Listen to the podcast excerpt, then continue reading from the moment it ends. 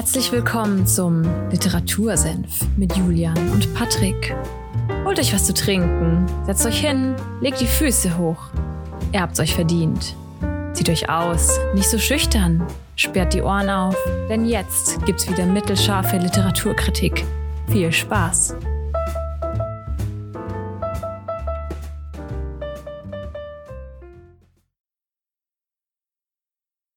Hello, hello, hello. Patrick verzieht das Gesicht. du hast doch gesagt, ich soll die Matrix brechen. Darum dreimal Hallo, weil alle guten Dinge sind drei. Ja, und damit Wunderbar. ein herzliches Willkommen beim Literatursinn. Ihr hört Folge 87 am 16. Januar.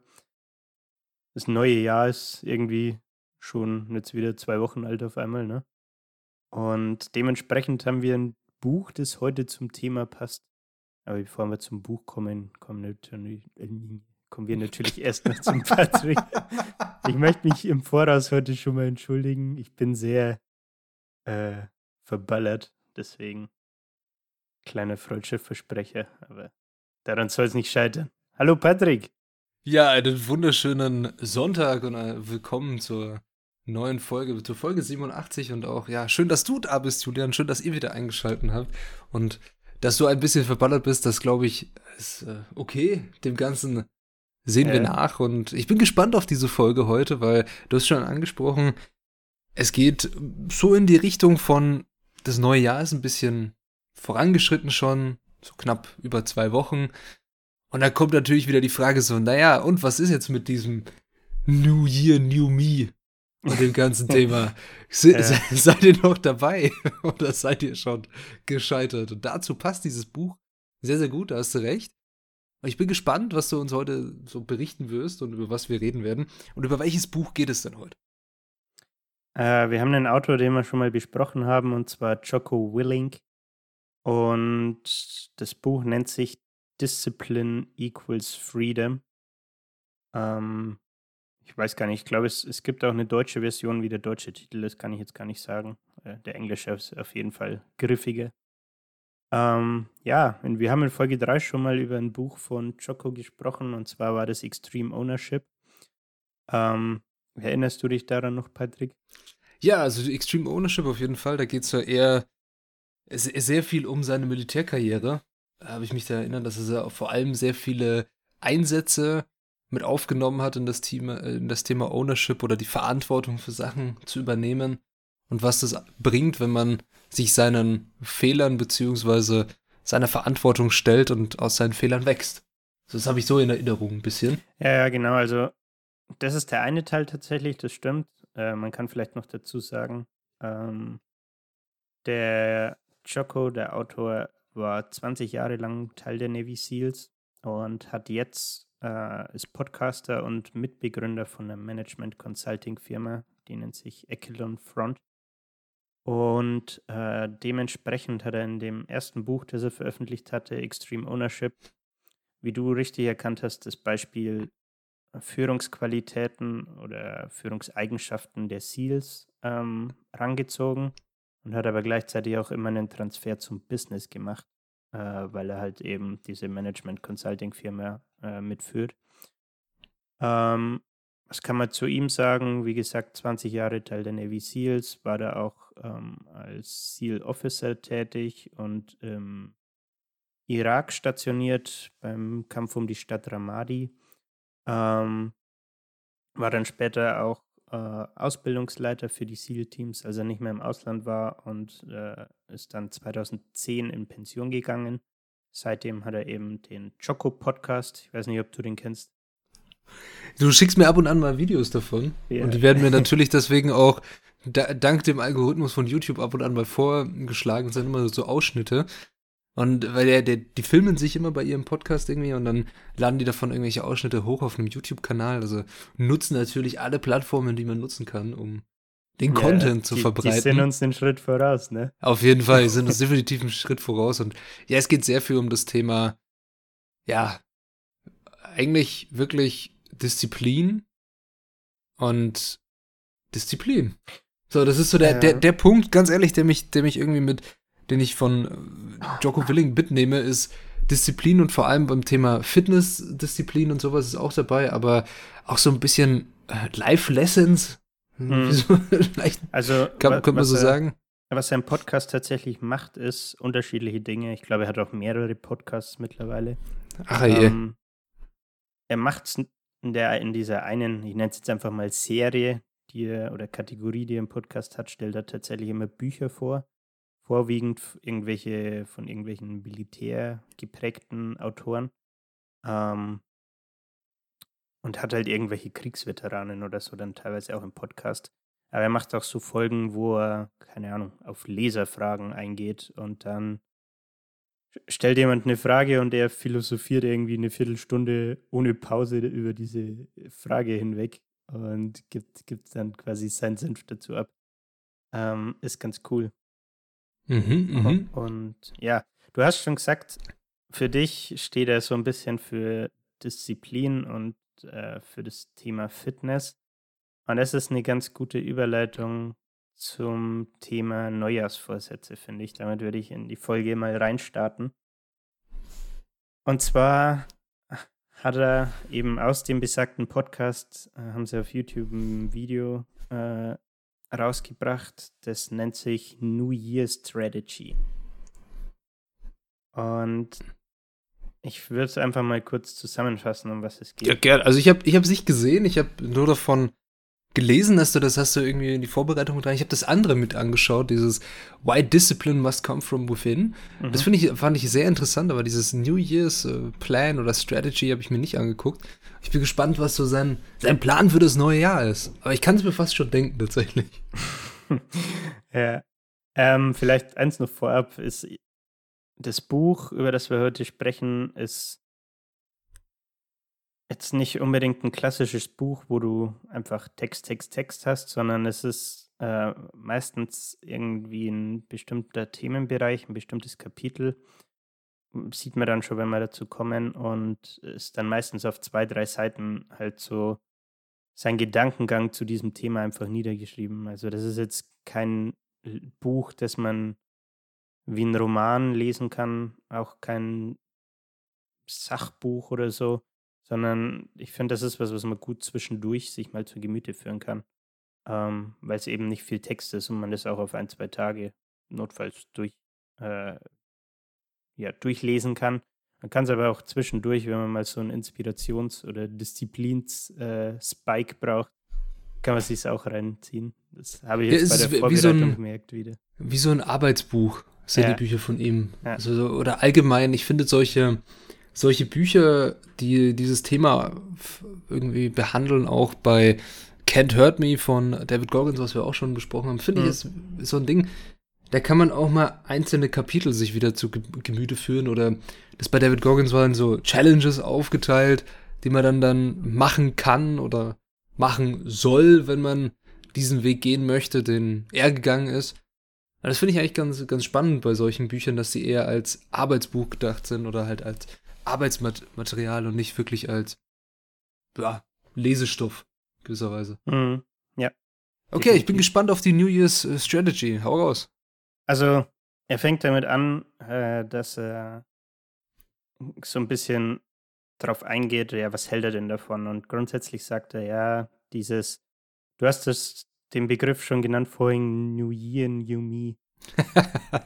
Es, grundsätzlich ist es ja gut, wenn man sich mal zwischen den Jahren zum Beispiel die, eine Auszeit nimmt, durchatmet und quasi äh, reflektiert Assessments macht und sich überlegt, äh, wo stehe ich denn? Äh, er sagt, what can we celebrate, what can we learn, uh, what corrective measures can we take? Also, was haben wir erreicht dieses Jahr, was können wir feiern? Ähm, was können wir aus dem Jahr lernen, was ist vielleicht nicht gut ge gelaufen und wie können wir das verbessern am Ende des Tages. Und dann geht er so darauf ein, dass ihn seine Frau, als sie sich kennengelernt haben vor, was weiß ich, wie viele Jahren, ähm, immer gefragt hat, was seine Neujahrsvorsätze sind.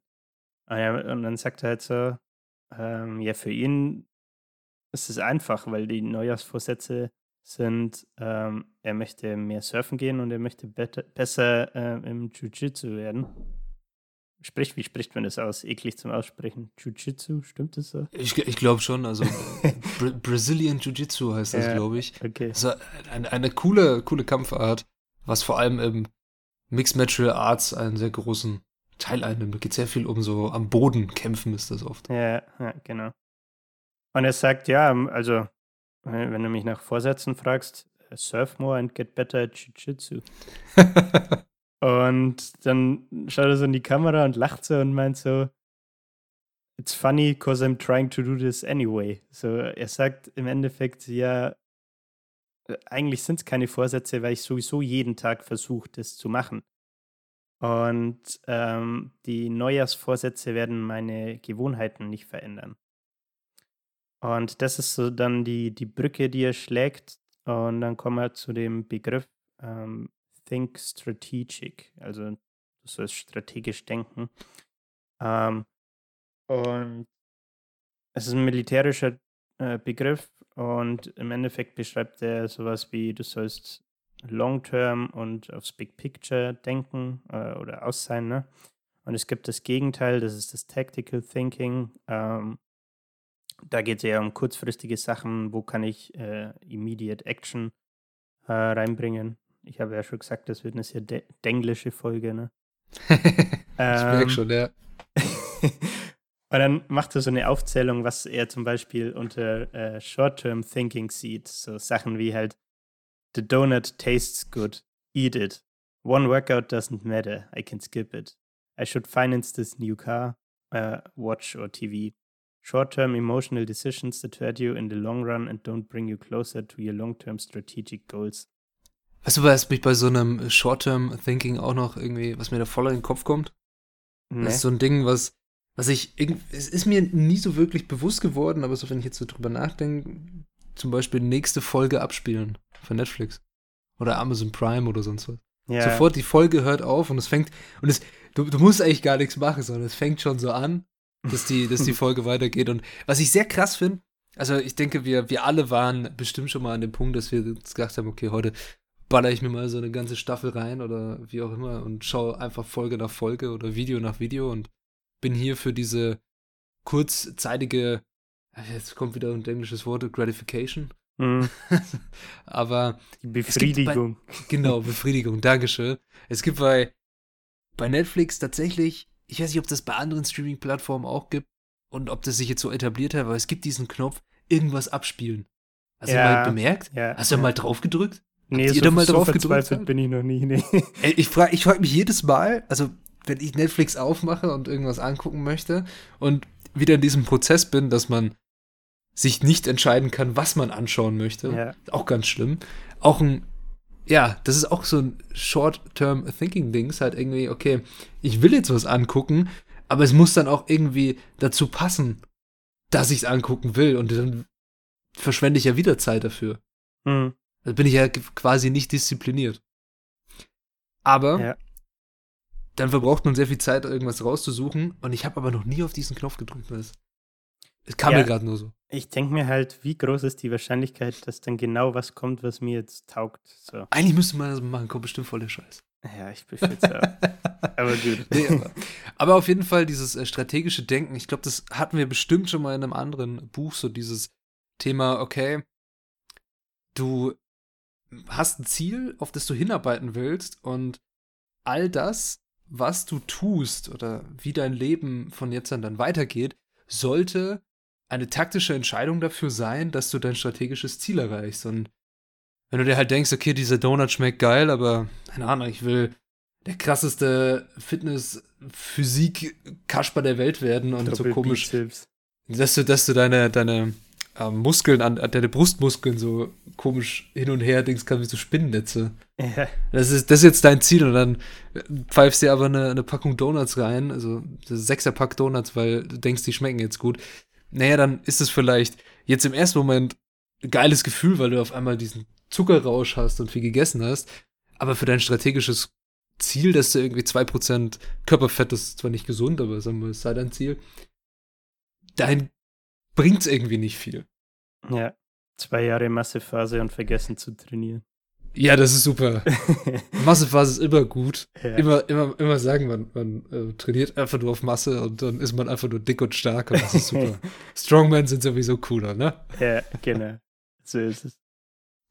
Ja. ja aber dann geht er eben auf dieses Short-Term Thinking ein und äh, halt auch auf die Frage, ja, okay, ähm, wie handle ich denn jetzt aber strategisch? Also wie kriege ich das hin? Und dann kommt er halt natürlich auf die äh, Zielsetzung und das Warum zu sprechen. Also ähm, find raus, wo du, wo du hin willst ähm, oder wer du sein möchtest. Ähm, find raus, was du mit deinem Leben anstellen willst und konkretisiere das Ganze. So. Ich habe es mir in Caps notiert. Write them down. Fühl, fühl dich angeschrien. Fühl, fühlt euch angeschrien, äh, virtuell vom Julian. Ja, schreibt es nieder. Also sobald du irgendwas niederschreibst, das gilt für irgendwie alles. Sobald du irgendwas niederschreibst, dann steht es vor dir und dann musst du dich mit der Scheiße beschäftigen. Dann, ja. Dann also, ist es irgendwie, dann ist es einfach physisch vor dir und du hast es einmal hingeschrieben, weil so Gedanken in deinem Kopf ganz viele haben. Ja, ich kann mir super vorstellen, dass ich jetzt, ich will auf den Mond fliegen. Aber was heißt dieses Ziel überhaupt? Ich will auf den Mond. Sobald ich es ja. hinschreibe, muss ich dann noch, muss ich weitergehen und meine taktischen Ziele machen. Ich muss eine scheiß Rakete bauen. Ich muss erstmal Astronaut werden und so weiter und so fort. Und so geht es für jedes Ziel. Niederschreiben, sich damit beschäftigen und aktiv damit arbeiten. Gedanken sind sehr schnell. Wirklich Taten, ja. dass man etwas umsetzt, ist härter. Ich unterbreche dich die ganze Zeit. Es tut hab, mir schrecklich leid. Alles gut. ich wollte jetzt auch nicht unterbrechen. ähm, Nee, ich habe das tatsächlich für dieses Jahr mal gemacht, mir so überlegt, was ich denn für Ziele habe und die wirklich handschriftlich niedergeschrieben. Und es ist irgendwie, teilweise finde ich erschreckend schwer, das zu tun, weil man es dann auf einmal so schwarz-weiß vor sich sieht und so merkt, ja, oh shit, jetzt, jetzt muss ich hier auch irgendwie die gewisse Accountability haben äh, wenn ich zum, mal zu den Zielen zurückblätter, äh, dann sehe ich wieder, oh fuck, das habe ich mir als Ziel gesetzt. Jetzt äh, merke ich halt, ich sollte mich vielleicht ranhalten, weil ich eigentlich gerade gar nichts dafür tue, so ungefähr. Ja, das ist äh, wieder ein gutes Stichwort Accountability. Wir gehen zurück zu, zu David Goggins. Da gab es diese eine Challenge, der Accountability Mirror hieß das Ganze. Und also ich, ich traue es diesem Mann wirklich zu, falls euch darüber mehr interessiert, schaut in der Folge vorbei. Ich habe die Nummer jetzt gerade nicht im Kopf, aber der hat also eine Challenge gemacht mit, okay, er stellt sich jeden Abend vor einen Spiegel und spricht quasi mit sich selber und schreit sich regelrecht an, was er den, also hält sich dafür accountable, yeah. was er an diesem Tag gemacht hat, um sein Ziel zu erreichen. Und ganz ehrlich, ich traue es diesem Kerl zu, dass er das wirklich macht. Und das, das muss auch komisch sein. Ja, nee, mit sich selber vorm Spiegel reden oder sowas. Aber wenn man das dann mal, wahrscheinlich, wenn man es dann macht, dann wird einem erstmal klar, okay, sich selber kann man nicht belügen. Also ich kann mhm. dir jetzt auch erzählen, ich war heute, keine Ahnung, 500 Kilo stemmen äh, mit einem Arm. Ja. Habe ich aber nicht gemacht. Also ich weiß es nur selber, dass ich es nicht gemacht habe. Aber ich kann allen erzählen. Ich war, bin heute laufen gegangen oder ich mache ein, ein Bild auf Social Media, wie ich irgendwie im Gym bin, aber bin eigentlich nur in das, in das, in das Gym rein und habe Bilder gemacht und bin wieder raus. Ja. Und habe nicht trainiert. Oder dich reingefotoshoppt. Oder dich reingefotoshoppt oder keine Ahnung was. Oder gesagt, du hast heute den ganzen Tag gelernt, aber hast du eigentlich nicht. Anlügen kannst du nur dich selber. Oder nicht belügen kannst du nur dich selber, so rum. An anderen kannst du anlügen. Aber zu dir unehrlich zu sein ist schwer, weil du weißt es. Ja. Ja, und was halt dann noch so als Anregungen mitgibt, sind so Stichworte wie, wofür sparst du, auf welches Ziel arbeitest du hin, in welcher äh, Physical Condition, in welcher Form möchtest du äh, sein, was deine Fitness angeht? Was für Beziehungen möchtest du haben, äh, sowohl, keine Ahnung, was Liebe angeht oder was Freundschaft angeht, was vielleicht auch Geschäftsbeziehungen angeht? Ähm, was, was für Skills möchtest du entwickeln? Was möchtest du lernen? Und das ist ziemlich, wie ich habe es ja vorhin schon gesagt, irgendwie ziemlich, ja, ich weiß nicht, wie ich sagen, powerful vielleicht auch, ziemlich mächtig, wenn man sowas niederschreibt, ähm, weil man eben gezwungen ist, sich mal konkret Gedanken zu machen. Und ich finde, das hat auch du hast jetzt diesen Accountability Mirror äh, angesprochen, den Spiegel. Ich finde, du musst ja keine Selbstgespräche führen. Gewissermaßen machst du das ja auch, wenn du äh, auf dem Blatt Papier deine Gedanken ja. niederschreibst, ne? Definitiv, das ist genau dasselbe. Vielleicht sogar noch besser, wenn man das niederschreibt, dann kannst du es durchlesen nochmal. Ja, und es, es, es bleibt stehen, ne? Ja. ja. ja ich finde, ich finde, also ich bin ein Fan davon, es wirklich physisch niederzuschreiben. Ich glaube, darüber haben wir schon mal irgendwann geredet. Es gibt ja auch Leute, die haben so, es gibt ja für jeden Scheiß eine App. Es gibt wirklich für alles eine App. Es gibt auch Tagebuch-Apps und keine Ahnung was. Aber das finde ich nicht so cool, weil eine App kannst du immer löschen. Ja, erstens das und zweitens will ich nicht, dass irgendeine App sieht, was ich da reinschreibe. Das ist auch, das ist auch krass halt, ne? Dieses, dieses Thema mit Datensicherheit und sowas. Man hat Apps, auf denen man seinen täglichen äh, Kalorienverbrauch zum Beispiel trackt. So wie ich zum Beispiel spaßeshalber angefangen, was mich interessiert hat. Und wenn man sich dann darüber nachdenkt, was, was passiert, wenn Leute diese Daten haben, dann wissen ja wirklich, was du die ganze Zeit isst. Ja. Und dann könntest du mit diesen Daten, stell dir mal vor, du hättest die Daten von dieser Kalorien-App von allen den ihren Nutzern und dann kannst du jedem personalisierte Werbung schicken, wenn du weißt, okay, heute Abend haben die, weil da hast du ja auch wirklich Produkte eingetragen von quasi Lieferdiensten oder Fastfood-Ketten. Ja. Zum Beispiel, du weißt dann aus dieser App, dieser Mensch isst jeden Donnerstag um 18 Uhr öfter mal was bei KFC oder bei McDonalds oder wo auch immer. Und dann schickst du dem auf einmal um 17.30 Uhr Coupons oder sowas. Und du weißt, der bestellt auch immer zum Liefern. Also, es wäre mega gruselig. Aber das ist krass auch, ja. Darum, bei solchen Sachen, ich finde es cool, das physisch niederzuschreiben. Definitiv. Und was er halt dann noch sagt, ist, und da kommen wir wieder aufs Thema Leadership zurück, ähm, im Militär ist es so, oder da geht er in Extreme Ownership auch darauf ein, dass der Leader seinen ähm, ja, in seinem Fall Soldaten oder vielleicht auch seinen Mitarbeitern äh, das Warum erklären muss. Explain the why. Und im Endeffekt sagt er, genau das musst du für dich selber auch machen. Ähm, du brauchst diese kleinen taktischen äh, Wins, ähm, um an deine strategischen Ziele ranzukommen. Er sagt, win battles to win the war. Natürlich äh, militärische äh, Anekdote an der Stelle. Und dazu gehören eben so Sachen wie Get Out of Bed, Run uh, and Work Out, Read, Study and Practice, Do Things You Don't Necessarily Want to Do. Ähm, und da hat er wieder ein Beispiel gebracht, wo ich lachen musste, ähm, weil er so sagt, das heißt halt, think strategic every time, now that you know what you want to achieve. Also du sollst immer ähm, strategisch denken und das Big Picture quasi immer im, im Hinterkopf haben, deine Ziele dir immer wieder vor Augen führen und so. Und dann kommt er wieder auf sein Donut-Beispiel zurück und sagt so: One donut bypasses security and then another and then another and then another. Und ähm, ja, so ist es, ne? Wenn du, wenn du mal anfängst hier, ja, so ein, so ein kleiner Donut äh, macht jetzt das Fett nicht weg. Und dann werden es auf einmal fünf oder so. Dann schafft man damit ja vielleicht auch wieder eine schlechte Gewohnheit, die man, die einfach unnötig ist und die dich nicht zu deinem äh, Ziel bringt, absolutely shredded zu sein. Ja, klar, in dem Fall dann halt wieder Discipline equals Freedom, ne? Also so, ja. du musst, wenn du einmal diese Disziplin aufgebaut hast und die muss von dir kommen, dass du sagst, okay, du machst das jetzt, dann musst du dich auch daran halten und dich dafür, ja, accountable halten, so schön. Ja, sagt, ja. Ne? Also ja, ist auf jeden Fall. Also ich glaube, das haben wir in vielen, vielen Büchern schon gehabt, dieses Thema. In gewisser Weise. So, also ich erinnere mich jetzt nur vage zurück an das äh, letzte Buch in dem diesem Sinne, was wir da besprochen haben, die Biografie von Will Smith mhm. mit Layer Brick, also Brick by Brick. Yep. So, okay, du hast keinen Bock, das zu machen, also do things you don't necessarily want to do. Du hast keinen Bock, das zu machen, okay, dann mach's. Ja. Du, bist, du bist sauer darauf, mach's. Also lay another brick und immer so weiter. Und das, diese, diese Thematik oder dieses Mindset, ist auch ein, ein wunderbares Wort, Mindset, ne? Das kann man sich dann aneignen.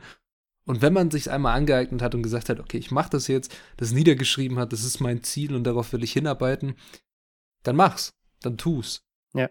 Dann dieses Thema mit, ja, also ich, ich finde bei vielen ist dann auch oft so, ja, okay, was sollen andere Menschen denken oder mm, ja, mir reden dann Leute rein. Also da geht es halt nur wirklich um deine Sachen. Darum ist es ja auch so persönlich gehalten, so. Was möchtest du machen? Warum arbeitest du hart oder für was arbeitest du hart? Und darum schreibt deine Sachen auf oder schreibt ihr eure Sachen auf und setzt euch mit euren Zielen auseinander. Und wenn es eure Ziele sind, dann sind es eure Ziele. Punkt. Ja. Also mehr fällt mir dazu nicht ein. Aber heißt, das nächste Thema, was jetzt halt angeschnitten kommt, was hier auf der, auf der äh, Vorbereitung ist, was ich sehe, ich weiß nicht, ob das das nächste Thema ist, das du ansprechen möchtest, aber ich finde es ein cooles Thema, vor allem wenn es um das Thema äh, Lernen geht. Bei mir ist bald wieder Prüfungsphase. Oh. Da gibt es ein, ein grandioses Wort, das heißt Prokrastinieren. Yeah. Toller Fachterminus. Und da, das nächste Thema heißt hier Overcoming Procrastination. When and where to start. Und wie wir schon in vielen anderen Büchern, glaube ich, gehört haben, jetzt und hier. Genau. Let's go. Auf geht's. Ich würde es, glaube ich, so machen. Ich lese einfach mal die, die ja, drei Absätze kurz vor, dann äh, haben wir nicht dieses Denglisch hin und her immer. Mhm. Ähm, genau. People don't know where to start, so they ask, and they say, Where do I start? When is the best time to start? And I have a simple answer here and now. Here's the reality that idea isn't going to execute itself, that book isn't going to write itself. Those weights out in the gym, they aren't going to move themselves. You have to do it. And you have to do it now. So stop thinking about it. Stop dreaming about it. Stop researching every aspect of it and reading all about it and debating the pros and cons of it. Start doing it. Take that first step and make it happen. Ja, halt, äh, ja. weißt du, was, was, mir dazu wieder einfällt? Da haben wir schon ein paar Mal, ein paar Folgen, glaube ich, das gesagt. Das Thema Podcast. Ja. Junge, Junge, Junge. Also, ich weiß so, wir haben so viel Scheiße darüber gelesen und so viel Schmarrn, was wir, wie man das machen könnte und was man da für ein Mikrofon braucht und wie man das am besten aufnimmt und keine Ahnung was und wann man am besten postet und hochlädt und wo und wie. Dann haben wir es irgendwann mal gemacht. Ja. Und seitdem machen wir es halt einfach. seitdem machen wir es halt einfach. Ja. Und so ist das Ding. Du kannst so viel. Beispiel ist immer, ich finde, Sportarten sind so die besten Beispielsachen. So, du kannst zum Beispiel so viel über Skifahren, das ist das erste Thema, was mir jetzt einfällt, Skifahren oder Snowboarden lesen, kannst dir Filme angucken, du kannst dir Videos anschauen. Im Ende musst du irgendwann selbst auf den Skiern stehen und diesen Berg runterfahren, sonst geht's nicht. Mhm. Du kannst theoretisch, kannst du alles darüber wissen, aber du musst es selber machen. Ja. Ja, ah. definitiv. Also, was mir da irgendwie auch einfällt, ist das Thema Trim jetzt einfach, weil gerade das McFit einfach proppenvoll ist. das ist echt eklig. Aber ich meine, auch da hat man ja oft das Thema Prokrastination. Ne? Ähm, jetzt haben wir heute 13. Januar und als ich vorgestern äh, dort war, sieht man halt Leute, die äh, dann Verträge abschließen gerade, ne? Mhm. Und keine Ahnung, ist jetzt natürlich nur eine An äh, Annahme, aber dann kann man auch sagen, ja, okay, die haben jetzt die ersten, was war es dann, 11. Januar oder so, die ersten elf Tage des Jahres schon mal prokrastiniert und es vor sich hergeschoben, äh, statt schon mal die, äh, die erste Woche oder was mitzunehmen und schon mal ähm, sich mit den, mit den Geräten und Maschinen vertraut zu machen, vielleicht auch, äh, ja, ich sage mal, erste Bewegungsmuster zu lernen und solche Sachen. Ne? Ähm, das ist dasselbe wie bei dem Skifahren-Beispiel. Sowas, die richtige Ausführung von einem Squat lernst du nicht vom YouTube-Video. Ne? Natürlich hilft es dabei, aber du musst es selber machen. Ja, das, das finde find ich einen schweren Vergleich, bin ich ehrlich, weil, okay, du kannst sagen, ja, okay, jetzt, wir haben jetzt halt Tag Y und äh, wir, wir nehmen jetzt den, den Start des neuen Jahres als irgendwie Starttag dafür. Kann es sein, dass dieser Mensch, der da diesen Vertrag abgeschlossen hat, sich an dem Tag gesagt hat, okay, ich gehe jetzt ins, ins Fitnessstudio und schließe diesen Vertrag ab?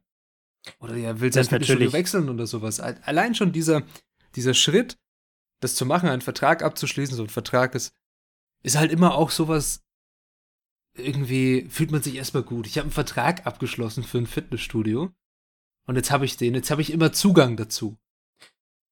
Ja, Aber ich mach's ja fühlt noch man nicht. sich da gut? Ich finde, man fühlt sich am Anfang eher schlecht, weil Echt? Ah, ja, weil äh, weil alles neu ist, äh, man sich nicht auskennt und das ein Gym finde ich hat immer so ein bisschen Ja, da ist, da ist Gewicht, heb's hoch. Ja, nee, aber weißt du nicht, was ich meine, so von der Atmosphäre her. das ja, klar, so klar. Nicht gerade die Comfortzone. Ey, ganz ehrlich, also wenn man, wenn man anfängt mit, mit Kraftsport oder sowas, dann gehst du da hin und dann denkst du, okay, du bist jetzt der, der krasse Kerl und weißt das zum Beispiel oder weißt, was du machen musst und dann siehst du ja irgendwelche, irgendwie Leute, die viele, viele Jahre das schon exzessiv machen als Hobby und nimmst vielleicht ganz falsche, ja, ganz falsche An Anschauungen, wie du jetzt an diesen Sport ranzugehen hast. Hm. Siehst da Leute, die heben, weiß ich nicht, wie viel Kilo auf einmal hoch. Und ich sehe, ja, das muss ich jetzt auch können, aber du siehst nicht, wie lange die schon trainiert haben. Und jeder fängt irgendwann mal an. Und es ist völlig okay, wenn man am Anfang keinen Plan von alles hat. Aber die Gesellschaft ist dahin äh, mutiert in gewisser Weise, dass du irgendwie von allem Plan haben sollst. Finde ich persönlich. Vor allem bei dieser, dieser Sportthematik irgendwie mustern sich sehr viele Leute. Da wird geguckt, wer trainiert wie und sowas. Hm. Also ich finde es sehr gut, ich habe keine Brille auf, ich sehe die Leute nicht, es gefällt mir sehr gut. Kontaktlinsen sind die Lösung, Patrick. Nee, ich finde es besser, wenn ich niemanden sehe. ja, ja Nee, dann aber- geht's mir auf den Sack, wenn ich keine Hanteln finde oder so. Ah ja, das, äh, das äh, kenne ich. Ja. Das, äh, hast du auf einmal falsche Gewichte, ja, das ist sehr interessant.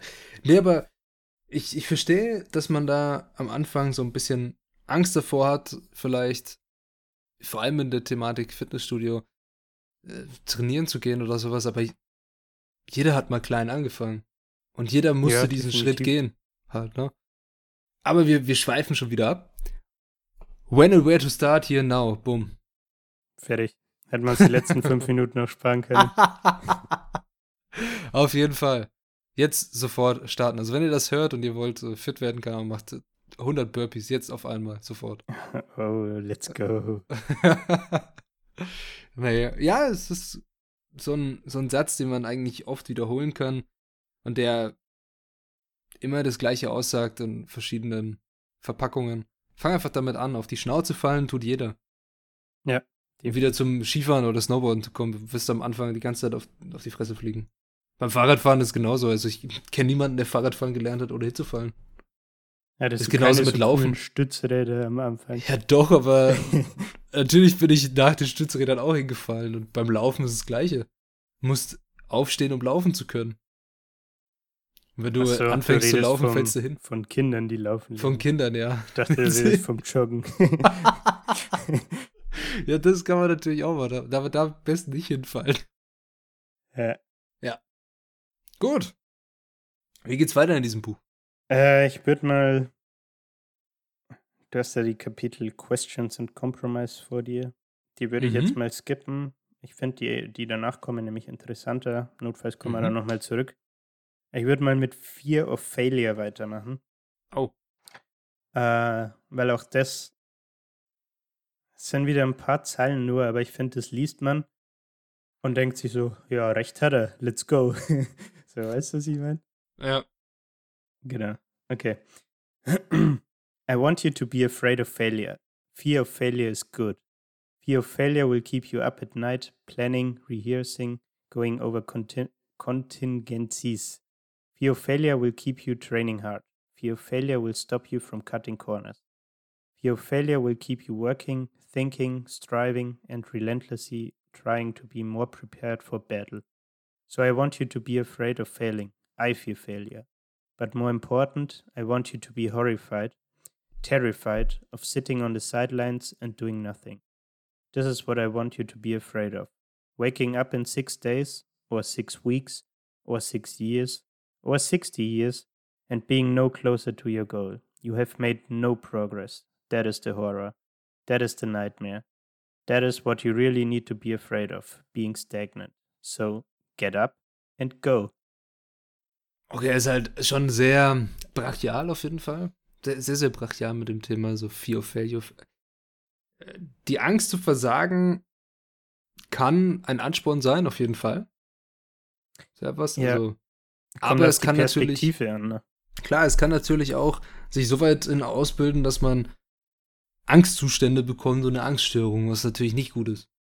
Klar, Vor ja. allem, äh, was mir als Thema einfällt, was so ein, so ein großes Ding, vor allem bei, bei uns an der Hochschule gibt es sehr viele Studierende, die dann so eine regelrechte Angststörung vor Prüfungen ausbilden.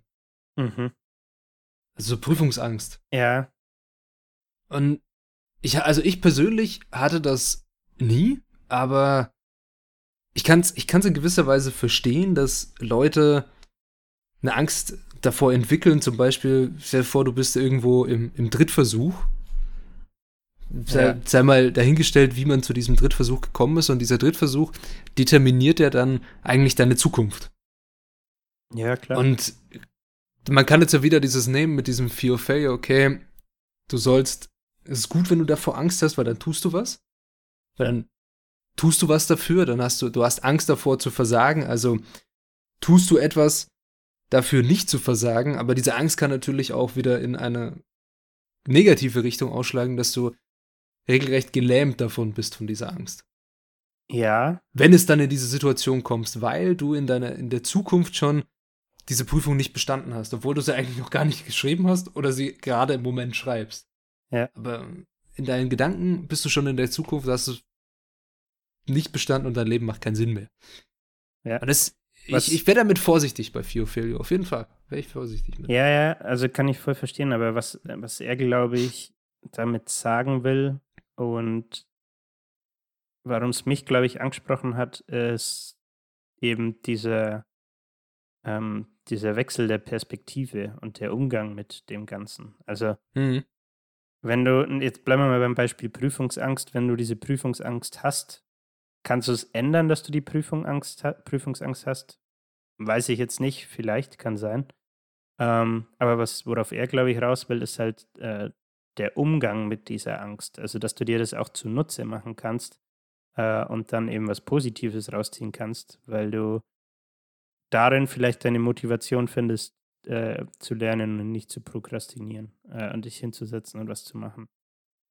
Ähm, Ja, ich finde diesen, diesen Blick, was er in diesem Beitrag, den du jetzt da vorgelesen hast, oder diesem kurzen Kapitel, mit dem Thema, okay, du, du wachst irgendwann auf und schaust auf dein Leben zurück und denkst dir so, ich hatte irgendwann mal so ein Ziel, aber hab keinen Progress dafür gemacht. Hab dieses Ziel nie erreicht. Was wäre, wenn? Ja, ja. Ich das gemacht hätte. Was wäre, wenn ich dafür, dass es die Sachen gegeben hätte und hätte ich dann jetzt ein besseres Leben? Wäre ich ein erfüllenderes Leben? Wahrscheinlich zwar nicht, aber ich hätte dieses Ziel erreicht.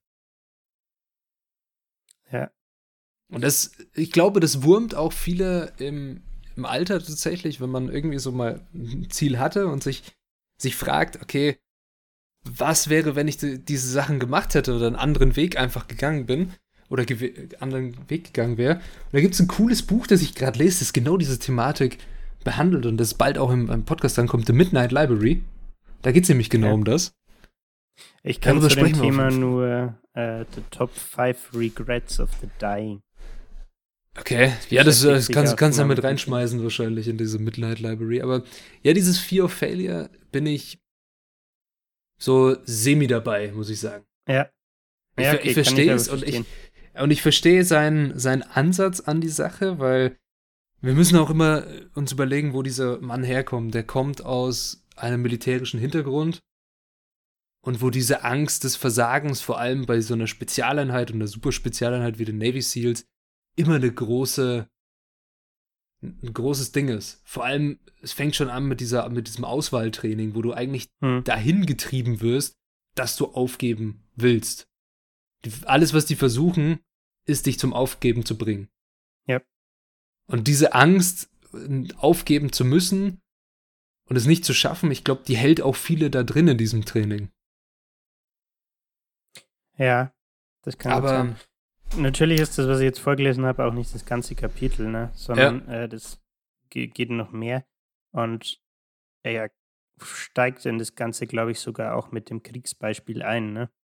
ähm, dass er sagt, ähm, für ihn oder der, der Ort, wo er gemerkt hat, dass er oder wo er das erste Mal so richtig krass Angst erfahren hat, war eben im Krieg in, im Irak. Und ähm, das war halt quasi so sein Mechanismus, damit umzugehen und sich das zunutze zu machen, zu akzeptieren, hey, ich habe mich dafür entschieden, ich könnte sterben, ja, das stimmt, aber ich kann diese Angst auch für mich nutzen und eben versuchen, besser zu planen, um zu verhindern, dass ich sterbe. Um meine ja. Mission besser durchzutakten, eine bessere Beziehung mit meinen Kollegen äh, aufzubauen und so weiter. Ne? Ja, auf jeden Fall, aber kont kontroverses Kapitel, muss ich sagen. Muss auch mal und sein. muss, muss immer sein, ne? Und ja. was, was kommt als nächstes? Was ist das nächste Kapitel, was du noch vorstellen möchtest? Gut. Gut. Sehr schön. Ja.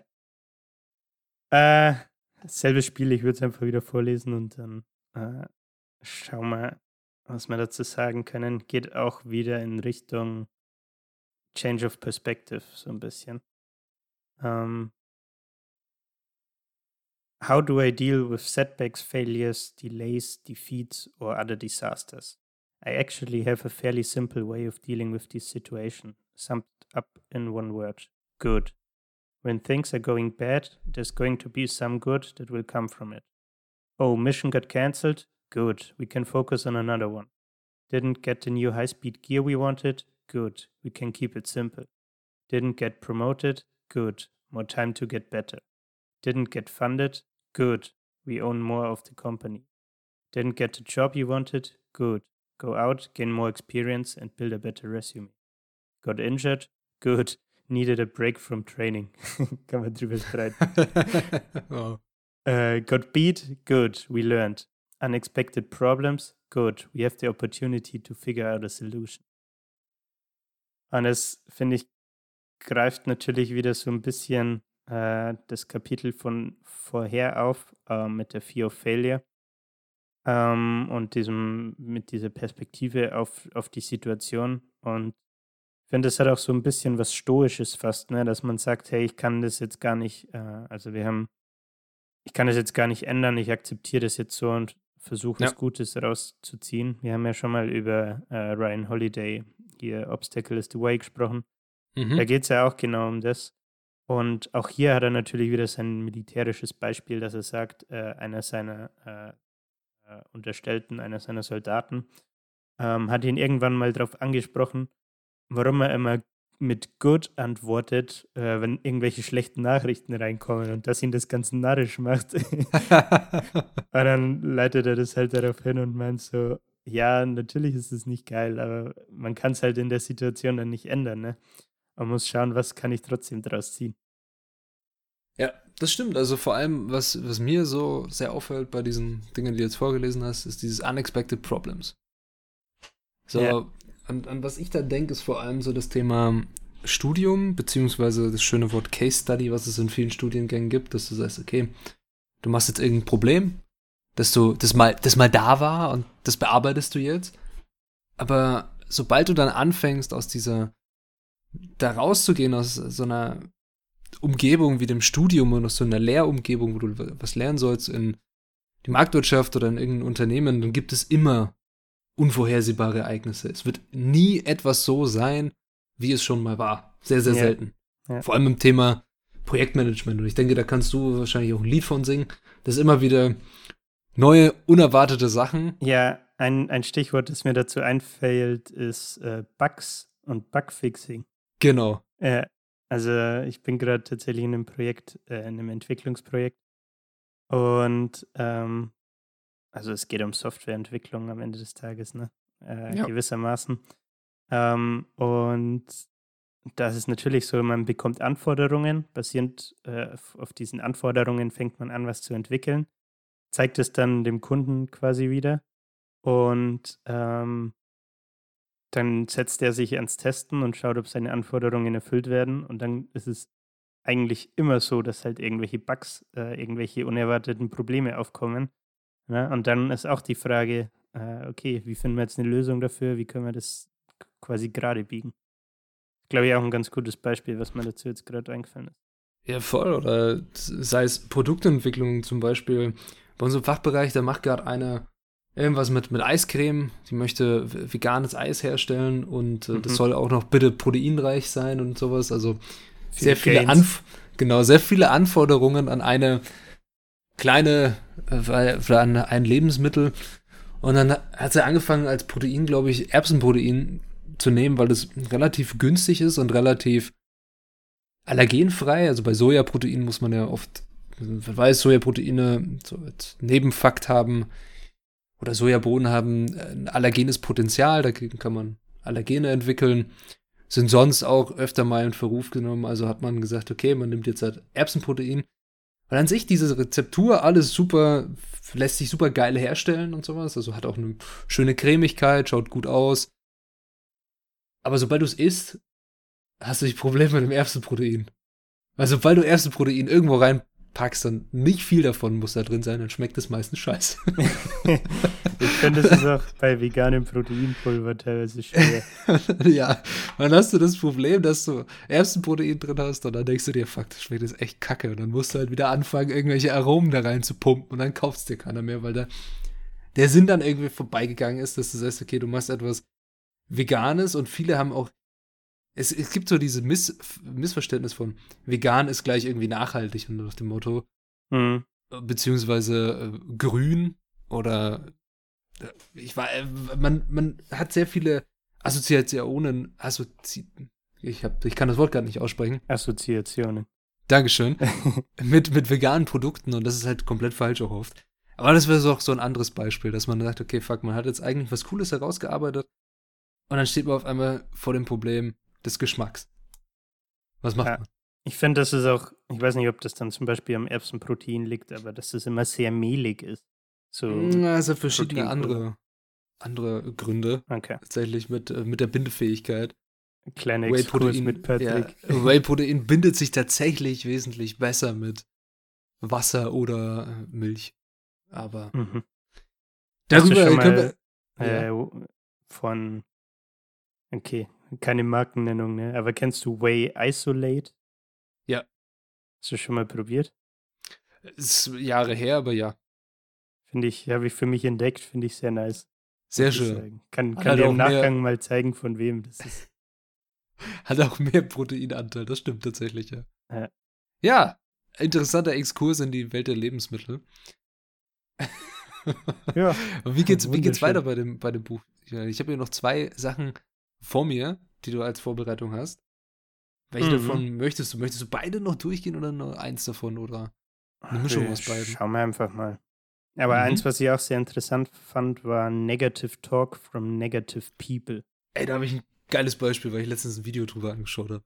Oh, ich bin gespannt. Ich schieße aber erstmal wieder. Schieß, schieß los. Schieß los. Ähm, ignore and outperform. Yes, while you are over there watching me and talking about me, I'm working. I'm working hard.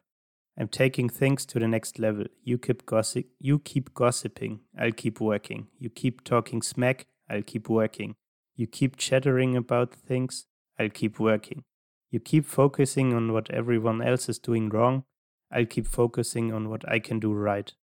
And when you finally look around at where you are and where I am, you will realize that you have nothing to talk smack about. Okay, okay. Mic drop. Mic drop. Ja, was ich, was mir dazu einfällt, ich habe mir letztens so ein Video angeschaut. Ich weiß natürlich nicht mehr, welcher Super Bowl das war, aber letztes Jahr hat Tom Brady mit den Tampa Bay Buccaneers den Super Bowl gewonnen. Yes, sir. Und er ist in dieser Saison zu den Tampa Bay Buccaneers gewechselt. Also war ja ein Riesending. Der ist von den New England Patriots, ist der Quarterback da, falls jemand, der zuhört, den guten Mann nicht kennt.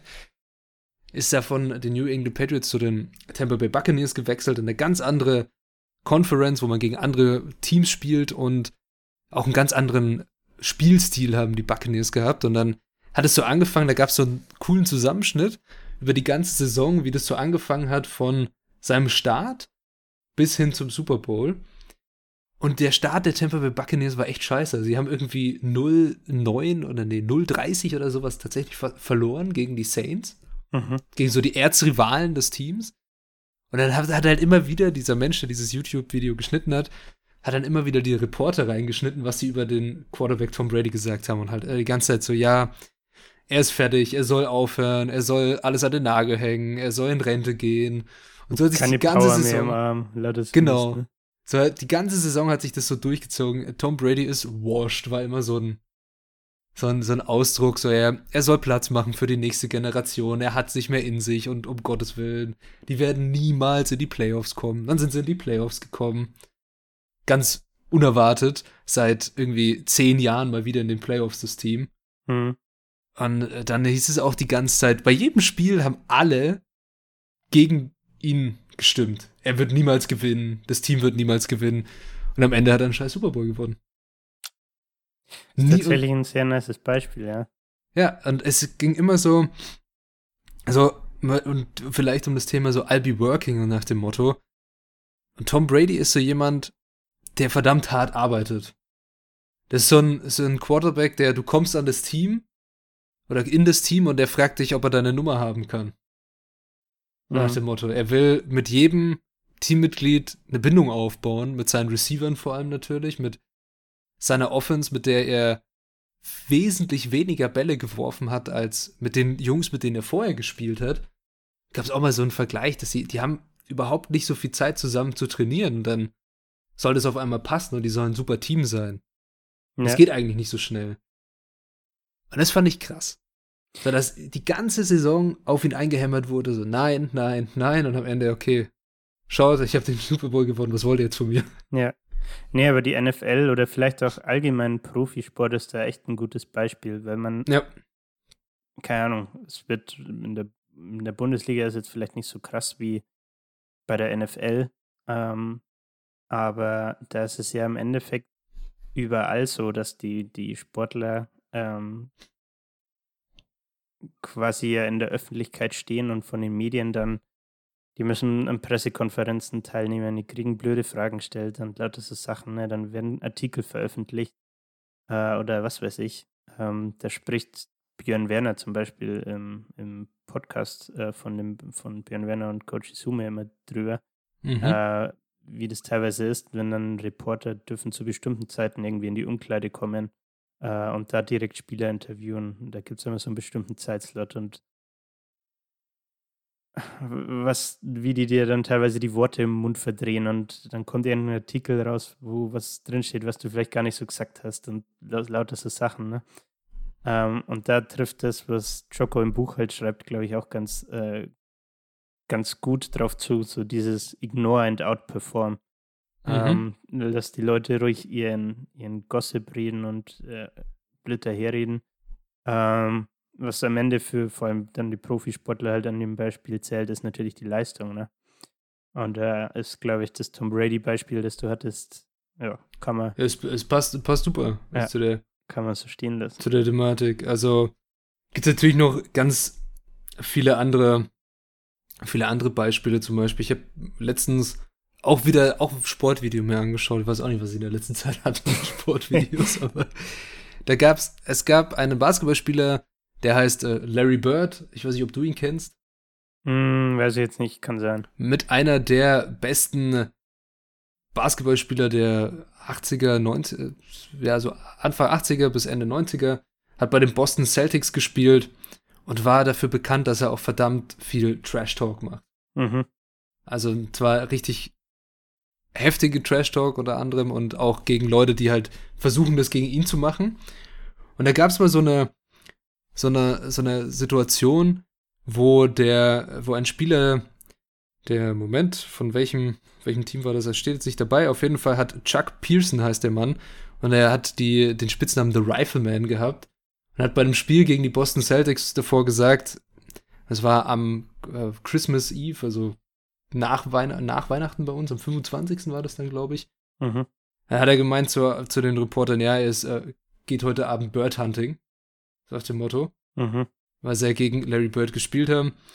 Und als Larry Bird es gehört hat, hat er zu ihm hat er zu den Reportern vor dem Spiel gesagt oder zu ihm auch, ja, er hat ein Geschenk für ihn und hat den Game-Winning Dreier geworfen, also drei, drei Punkte Wurf und während der Ball noch in der Luft war, hat er sich zur Bank umgedreht und Merry fucking Christmas ihm ins Gesicht gesagt hat. der Ball ist natürlich reingegangen ja. und die haben das Spiel gewonnen. Power Move würde ich sagen. Das ist, das ist schon ziemlich hart, Alter.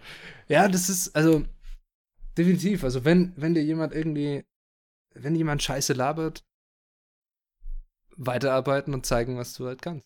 Auf jeden Fall. Ja. Also natürlich sind Ignore wir jetzt keine Profi outperform. Genau, natürlich sind wir jetzt keine Profisportler, Nee, aber werden wir auch nie wieder nie sein, Julian, aber sag das nicht. in diesem Fall gut. Bald, bald Gymshark Athletes, let's go. Ach je. Okay. Äh, genau. Dann würde ich mal noch aufs letzte Thema eingehen und zwar The Count is Zero. Du hast ja vorhin schon äh, beim Thema David Goggins und Seals äh, das Mhm. Bud S, Buds genannt. Ähm, das ist diese, äh, ich glaube, diese Auswahlwoche quasi, wo so eine Vorauswahl getroffen wird, wenn man sich als Seal Genau. bewirbt. Ähm, und da gibt es was, das nennt sich äh, Log PT, Log Personal Training. Und ähm, da geht es im Endeffekt darum, dass es sagt, du bist da mit den, den anderen Bewerbern quasi und es ist scheißegal, ob du äh, gerade fünf Wiederholungen oder 100 Wiederholungen gemacht hast. Vielleicht noch kurz Kontext. Du musst dann halt, du kriegst so ein, äh, ich weiß gar nicht, irgendein Gewicht. Ich weiß nicht, ob es ein Rucksack ist oder irgend, irgendwas Schweres auf jeden Fall. Und musst damit so äh, Calisthenics, äh, Bodyweight Übungen machen, sowas wie Squats, Liegestütze und Klimmzüge und so Sachen. Und das Ding ist, der Instructor sagt den äh, Bewerbern dann quasi, wie viele Wiederholungen sie machen sollen. Und ähm, egal, ob sie jetzt schon fünf gemacht haben oder ob sie von 100 zugeteilten gerade bei 95 sind, sobald einer der ähm, Mitbewerber äh, eine unsaubere Ausführung hat, äh, ist der Count back to zero. Das heißt, du musst wieder bei Null anfangen, auch wenn du schon bei 95 warst. Und äh, was er halt sagt, ist, dass es eine äh, Einstellung ist, die in vielen verschiedenen äh, Lebensbereichen einsetzbar ist. Weil es halt äh, einfach darum geht, dass man sich nicht auf seinen Lorbeeren ausruht, ähm, sondern und halt nicht denkt, ja, ich habe jetzt genug gemacht. Äh, keine Ahnung, ich war jetzt im, im Fitnessstudio die Woche schon dreimal. Das vierte Mal, das ich mir eigentlich vorgenommen habe, kann ich jetzt auch sausen lassen und mir da stattdessen äh, eine Packung Donuts reinpfeifen. Let's go. Goals, oder? Goals. Erstmal Ähm, Donuts. Genau, und was er sagt, äh, ist halt, it doesn't matter what you did yesterday, yesterday is gone, and today the count is zero. Und da dachte ich mir auch so, uff, recht hat er. Also, ich weiß nicht, wie es dir geht, aber ich hatte entweder am Wochenende oder jetzt die Woche sogar auch erst so die Real Realisation, dass einfach schon wieder 13. Januar ist. So, und dass quasi die, der, der halbe Monat Januar schon wieder rum ist vom neuen Jahr jetzt. Und irgendwie die, die, die Zeit so schnell vergeht, ne? Und was man halt, glaube ich, sehr schnell außer Augen verlieren kann, ist, dass man eben jeden Tag diese Möglichkeit hat, auf seine Ziele hinzuarbeiten. Äh, sei das jetzt durch, durch Fitness zum Beispiel oder am Beispiel Fitness oder durch was anderes.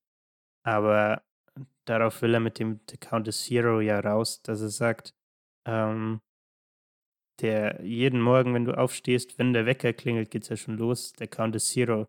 Äh, wenn du es gestern geschafft hast, zum Wecker aufzustehen, heißt nicht, dass du heute auch wieder äh, zum Wecker aufstehst. Kann auch sein, dass du auf Schlummern drückst und dir noch schön eine Dreiviertelstunde Schlummern gönnst, ne? Und in der Zeit hättest du vielleicht aber schon, was weiß ich, ins Fitnessstudio gehen können, Yoga machen können, meditieren können. Oder auch vielleicht arbeiten, was auch, was weiß ich, ne? Ähm, und das fand ich irgendwie sehr, ja, interessant. Every day the count is zero, auf jeden Fall. Also das ist ein interessantes, interessante Herangehensweise. Auf jeden Fall. Finde ich gut. Ja. Es waren auch, finde ich, sehr gute Schlussworte zu dem Thema. So, the count is zero. Fang an. Ja. Wann ist die beste Zeit zu starten, Julian? Jetzt? Here hier. and now. Let's go. Ja, also ich fand äh, es ein sehr, sehr spannendes Buch. Hast du noch abschließend was zu diesem, diesem Buch zu sagen? So. Äh, naja, wie gesagt, ich glaube, man hat es jetzt auch schon gemerkt, das ist halt so eine Motivations-Inspirationsschelle, die man da bekommt. Mhm. Ähm, also, ich habe das gelesen, als irgendwann jetzt letztes Jahr, also 21, äh, Lockdown war, weil ich da irgendwie so voll in, im Hamsterrad drin war und voll im Trott irgendwie. Da habe ich das Buch gelesen und dann äh, hat man irgendwie wieder Motivation. Also kennst du das, wenn du manchmal externe Motivation brauchst, um irgendwie wieder so ein ins Rollen zu kommen und wieder Momentum aufzubauen? Zum Beispiel, klar. wenn es um Motivation fürs Fitnessstudio geht oder so. Ja, auf jeden Fall. Also ich- das, ich denke, das kennen, äh, kennt jeder. Auch jeder, der hier gerade zuhört, dass man ab und an mal ein bisschen Motivation braucht. Ja, genau. Auch von außerhalb. Obwohl Disziplin von dir kommen muss. Aus dir. Ja. Nee, aber von außen braucht man ab und zu auch mal ein bisschen Anstoß. Ja. Und ich glaube, genau dafür ist das Buch einfach perfekt.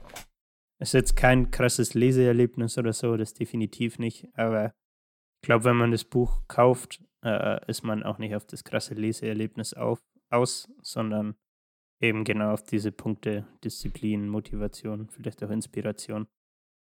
Ähm, und ja, es gibt, gibt dir halt schon so einen zünftigen Arschtritt, ne? Ein zünftiger Arschtritt. Sehr schön. Das ist auch ein, ein geiles Wort zum Schluss. ja. Wunderbar. Ja, also ich fand es ein, ein spannendes Buch. Natürlich hast du sehr viel, was, wa- was da drin steht. Ganz klar auch in anderen Büchern mit drin, auch in Biografien oder in irgendwie Motivationsbüchern noch und nöcher. Aber es ist, wie du schon gesagt hast, ein, ich glaube, ein guter, guter Arschtritt, sich Ja. dieses Buch zu kaufen.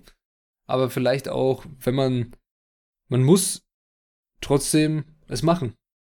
Kann sich oft genug sagen. Dazu gibt es sogar ein Kapitel im Buch. Ich glaube, das letzte Kapitel ist irgendwie, du sollst nicht nur das scheiß Buch lesen, sondern auch exekuten und get up and go. Sehr schön. Get up and go. Das finde ich gut. Finde ich gut, dass es auch noch mit in das Buch aufgenommen wurde. Ja, in diesem Sinne, ich fand es eine spannende Folge, aber willst du vielleicht, oder wollt ihr? Ihr wollt bestimmt wissen, was wir nächste Woche machen, ne? Ja, Den- selbstverständlich, den Interessiert dich bestimmt halt, ne? Was machen wir nächste Woche? Ich habe so jetzt, jetzt die ganze Zeit überlegt. Und, ähm, mein Gott, ist so ein, so ein Stapel ungelesener Bücher, der, der gute alte Sub. Und ich habe jetzt ein Buch genommen, das habe ich, hab ich auch schon gelesen. Das Buch heißt Fahrenheit 451. Oh weh, oh weh, wieso nicht Celsius? Tja, das kannst du jetzt umrechnen, wie das ist. Aber Fahrenheit 451. Kennst du dieses Buch von Ja. Ray Bradbury? Ich kann nicht mal zuordnen, was für ein Genre das ist. Das ist ein Roman. Ja, okay, das lag jetzt auf der Hand. Aber gut. Und das Buch kam 1966, kam das Ganze raus. Beziehungsweise geht es in diesem Buch um eine Zukunft mal wieder. Und zwar eine, die nicht so cool ist. Sondern es geht wieder um eine Dystopie. Endlich mal wieder eine Dystopie. Du freust dich, oder? Und es Ja. geht um Bücher. Es geht um, in eine, es geht um eine Welt, in der Bücher verboten sind. oh, in der die Feuerwehr nicht kommt, um einen Brand zu löschen, sondern um einen mit auszulösen. Brandbesch Brandbeschleuniger. Genau, die kommen, um Bücher zu verbrennen. Ja. Hier. Und da fällt mir Nationalsozialismus dazu ein. Ja, äh, nee, da, darum geht's nicht. Also nicht direkt. Es geht um eine Meinungsunterdrückung auf jeden Fall, um die Unterdrückung des freien Denkens und der Kreativität. Und es geht um die Verbrennung von Büchern. Und um einen Feuerwehrmann, der ein bisschen damit hadert. Und der gute Mann heißt Montag. Seid Okay, gespannt. okay. Also ich, ich freue mich drauf, dieses Buch äh, vorzustellen, weil es ist ein, ein Klassiker, es ist ein Buch, das ich finde, es ist so eins der Bücher, die man gelesen haben sollte. Kann man auf so eine große Liste draufschreiben und sagen, geil, finde ich cool, muss ich lesen. Und ich freue mich, es vorzustellen. Seid gespannt auf nächste Woche. Okay. Ich hoffe, du bist auch gespannt. gespannt. Gespannt Ja. wie ein Bogen. Und du hast bestimmt noch ein, ein krasses äh, Jocko-Zitat zum Abschluss, weil dann verabschiede ich mich schon mal. Ich kann noch vorlesen, was am, am Backcover ist. Das sind vier, vier Zeilchen. Sehr gerne. Dann verabschiede ich mich schon mal und sage euch vielen Dank für das Zuhören der heutigen Folge. Ich hoffe, das ist daran nicht so lustig. Weiß ich auch nicht. okay. Ich fand es jetzt einfach irgendwie witzig, dass nur vielen Dank rauskam und sonst nichts. Aber in diesem Sinn. Habt es gut, äh, macht es gut. Habt es gut. Genau. Der Patrick hat schon abgeschalten. Bis zur nächsten Folge. Und wir hören uns. Der Julian liest euch noch ein paar Zitate vor. Ciao. Nee, eigentlich nur eins, aber gut. Äh, auch von meiner Seite natürlich danke fürs Zuhören. Wie immer, Sharing is Caring.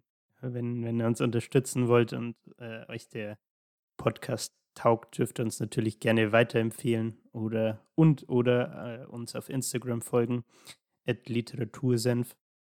Ähm, und ja, ich habe jetzt noch die, die Schlussworte und würde ich jetzt einfach mal droppen.